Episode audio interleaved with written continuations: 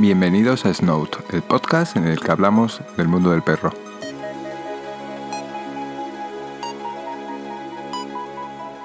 Una de las cosas que no me paré a pensar cuando decidí tener un perro fue el tema de las enfermedades y los veterinarios. Sabía que tenía que vacunar al perro, vacuna de la rabia, vacuna polivalente, pero hasta aquí llegaba.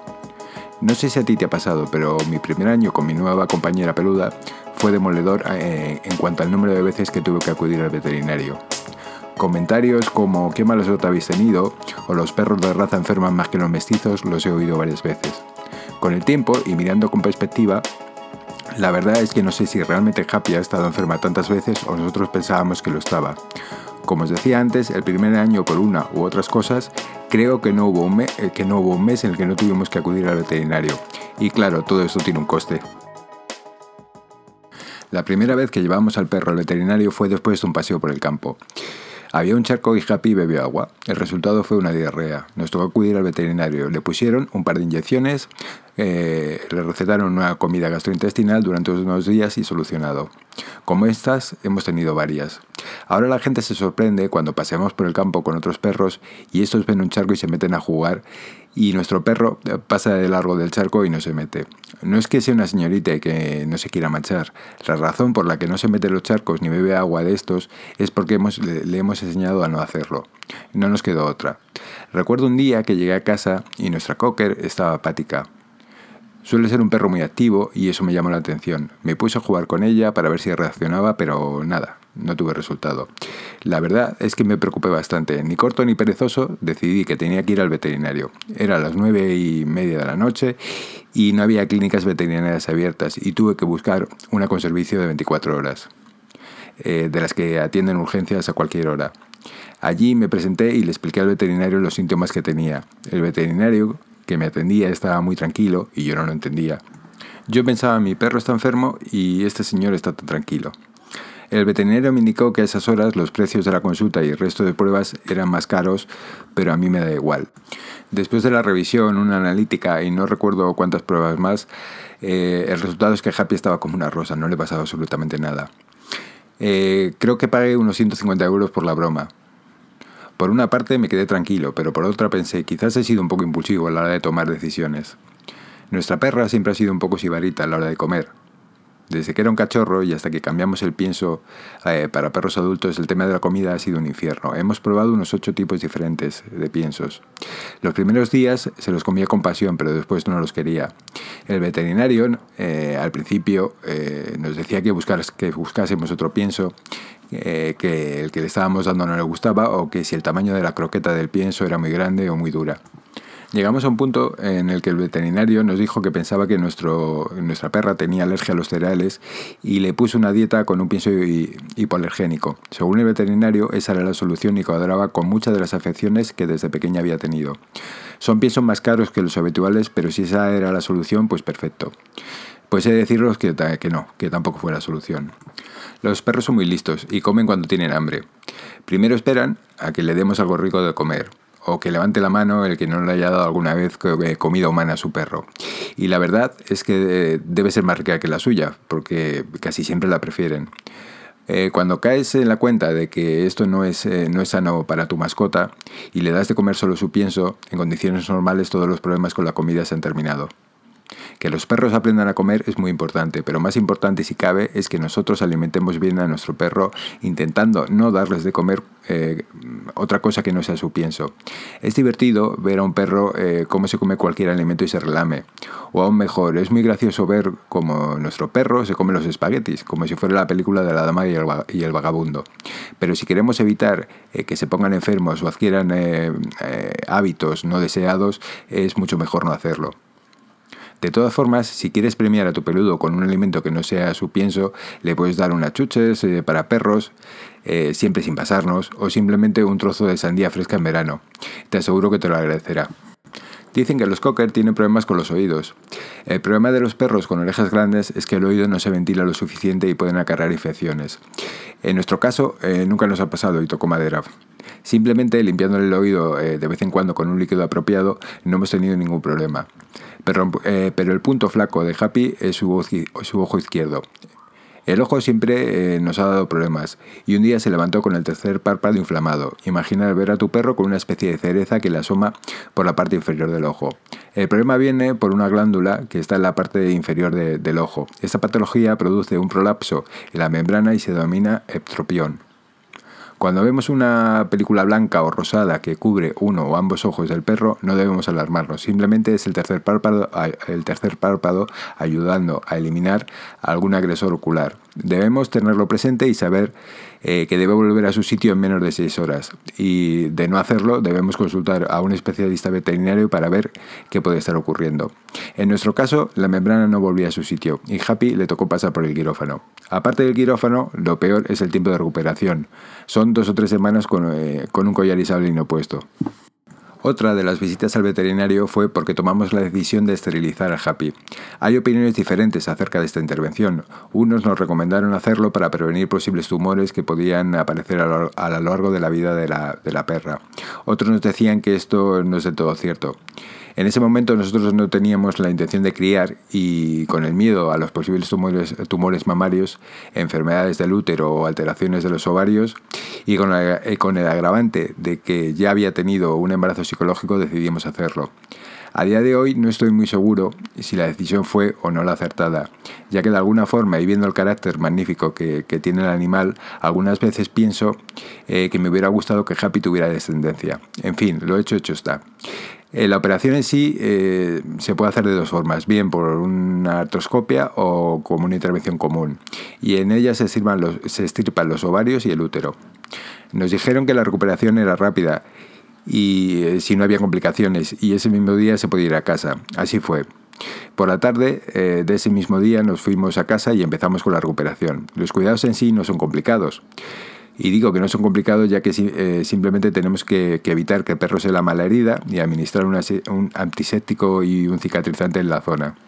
Lo más complicado es que durante una o dos semanas, y mientras el perro tiene los puntos puestos, no, debe hacer esfuerzos. Hay que evitar que mm, las escaleras, que se suba al sofá, eh, bueno, este tipo de cosas. Es fácil dar estas indicaciones a una persona racional, pero cuando hablamos de perros eh, puede no ser tan sencillo. Aún recuerdo eh, que para que estuviera tranquila y no hiciera esfuerzos tuve que poner un colchón en el suelo y dormir con ella durante unos días. Aparte, como no podía bajar escaleras, a la hora de sacarla a pasear, eh, debíamos bajarla y subirla en brazos. La verdad es que fueron unas semanas complicadas. Antes os comenté que nuestra perra tuvo un problema con la membrana del párpado y que pasó por el quirófano. Antes de intervenirla, eh, le hicimos el preoperatorio. En el electro nos, dijeron que había unos valores anormales y tuvimos que acudir al cardiólogo. Tras una ecografía, los valores anormales se debían a que la pared del corazón era un poco más gruesa de lo normal. Al parecer, los perros que realizan ejercicio habitualmente suelen desarrollar más este músculo. Al final todo estaba correcto y no hubo ningún problema. Una nueva visita al veterinario fue después de, un paseo y, la nariz de nuestro perro. Imaginar eh, una zona rural donde se siembra cereal Típico paseo al atardecer cuando empieza a refrescar y de repente el, perro empieza a estornudar sin parar. Teníamos un problema, una espiga o algo parecido se le había metido en la nariz. Eh, de vuelta al veterinario. Antes de poder quitársela tenían que anestesiarla. Después de una hora y de no haber encontrado ningún objeto extraño en su nariz, nos dicen que ya no pueden seguir y que hay que despertarla. El problema es que, es que ella no se quería despertar. No os podéis hacer una idea de lo difícil que es intentar despertar a un perro anestesiado. Hablando eh, de cosas más normales, o mejor dicho, más comunes, os quiero contar el tema de las vacunas y las desparasitaciones. Las vacunas obligatorias eh, que debéis administrar a vuestro perro son eh, la rabia y la vacuna polivalente. Se administran todos los años. La primera está claro que sirve para, para, evitar la rabia. Y la segunda, y en la segunda se pueden distinguir varios tipos según el número de enfermedades con las que, contra las que protegen. Las hay trivalentes, valen para tres tipos de virus, tetravalentes para cuatro, pentavalentes para cinco, hexavalentes para seis y octavalentes para ocho. Evidentemente, eh, las que tienen una mayor eh, cobertura son las más eh, completas, incluyen tanto vacunas obligatorias como opcionales. Las siguientes dolencias pueden tener consecuencias fatales para la salud de, de tu perro pero con la vacuna polivalente se reduce drásticamente el riesgo de contraer los siguientes padecimientos. El moquillo en perros, eh, que es altamente contagioso y afecta tanto su sistema respiratorio como su sistema digestivo, cutáneo o nervioso. Eh, la parvovirosis canina es la, principal enfermedad canina y afecta a los intestinos. La hepatitis infecciosa, causada por el adenovirus de canino tipo 1, puede ser mortal, especialmente en cachorros que no están vacunados. La parainfluencia canina puede provocar traqueobronquitis infecciosa canina eh, o la llamada tos de perreras. Por último, estas vacunas eh, previenen otras infecciones provocadas por el adenovirus canino tipo 2. Aparte eh, de las vacunas, y cada tres meses al perro hay que administrarle una pastilla para la desparasitación interna. El principio activo de estas pastillas llega al sistema digestivo donde es absorbido para posteriormente pasar al torrente sanguíneo. Entonces se distribuye a través de los tejidos hasta llegar a los parásitos. Si hablamos de antiparasitarios externos, eh, os mm, quiero contaros los que, los que yo uso habitualmente. Eh, por una parte son, eh, son unas pipetas de la marca Frontline, hay muchas otras marcas, yo utilizo estas porque me, siempre me han gustado bastante. Eh, y este tipo de, medicamentos lo que hacen es repeler y proteger y eliminar las pulgas, garrapatas y el mosquito transmisor de la leishmaniosis. Estas pipetas se dividen en cajitas de 3 o 6 unidades y según el peso del perro, desde los 2 kilos hasta los 60. Son cutáneas, como, como os comentaba, y muy fáciles de aplicar. Eh, yo se las pongo cada dos meses en invierno y todos los meses en primavera y verano. Otro de los productos eh, que utilizo son los collares antiparasitarios. Eh, estos collares protegen a nuestro perro eh, de los mosquitos del género flebotomo, garrapatas y pulgas. Seresto con medidas de 38 y 70 centímetros o Excalibur con medidas de 48 o 65 centímetros son los más conocidos. yo uso este último. Antes se recomendaba cambiarlo cada 6 meses, pero en la última actualización del producto nos garantizan una eficacia hasta 12 meses. Por último, usar un limpiador de oídos para perros es muy aconsejable. Estos productos eliminan la suciedad de los pabellones externos de las orejas de tu mascota. Puedes usarlo eh, tanto en la higiene diaria, auricular como en la prevención de la otitis o como adyuvante eh, durante el tratamiento de esta dolencia. Es fácil de aplicarlo, basta con introducir un poco del producto en el oído y practicar un leve masaje. Después, con una gasa, eh, se procede a secar el oído. Os quería contar las conclusiones a las que hemos llegado estos años en cuanto a la salud de nuestro perro y de los veterinarios. Normalmente las personas que tenemos perros de compañía, eh, perros de trabajo o personas que llevan a sus perros a competiciones, solemos o intentamos que tengan la mejor salud posible, ya sea por el valor emocional en el caso de los perros de compañía, para que puedan desempeñar su trabajo de la mejor manera o para que en las competiciones tengamos el mejor resultado posible. Todo esto está muy bien y bajo mi punto de vista es lo correcto, pero debemos de tener en cuenta, y mi experiencia así lo dice, que un perro tiene una salud en condiciones normales mucho más fuerte de la que podemos imaginar. Simplemente, si no tenemos algún desgraciado accidente, con unos cuidados básicos nuestro perro se criará de una forma normal. A veces, y sobre todo, en determinadas edades, sobre todo en cachorros, tendemos a sobreproteger a nuestras mascotas. Lo digo porque fue mi caso durante bastante tiempo. Si a esta sobreprotección le sumamos la falta de ética o de profesionalidad de algunos veterinarios, y digo algunos ya que no, eh, no quiero ni puedo generalizar, tenemos como resultado un gasto económico muy elevado. A mí me ha pasado. Simplemente observa a tu perro si de verdad está enfermo lo sabrás enseguida.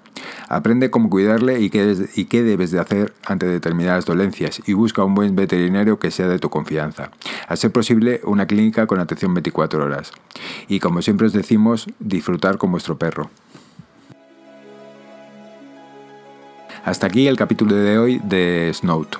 Eh, Recuerda que puedes encontrarnos en nuestra página web www.snout.es, en nuestra cuenta de Twitter, eh, Podcast, y para cualquier duda o sugerencia puedes contactar con nosotros por correo electrónico. Eh, nuestra cuenta es contacto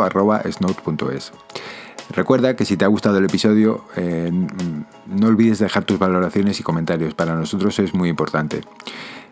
Y recordarte que nos vemos muy pronto en un nuevo episodio de Snout. Muchas gracias por escucharnos y hasta otro día.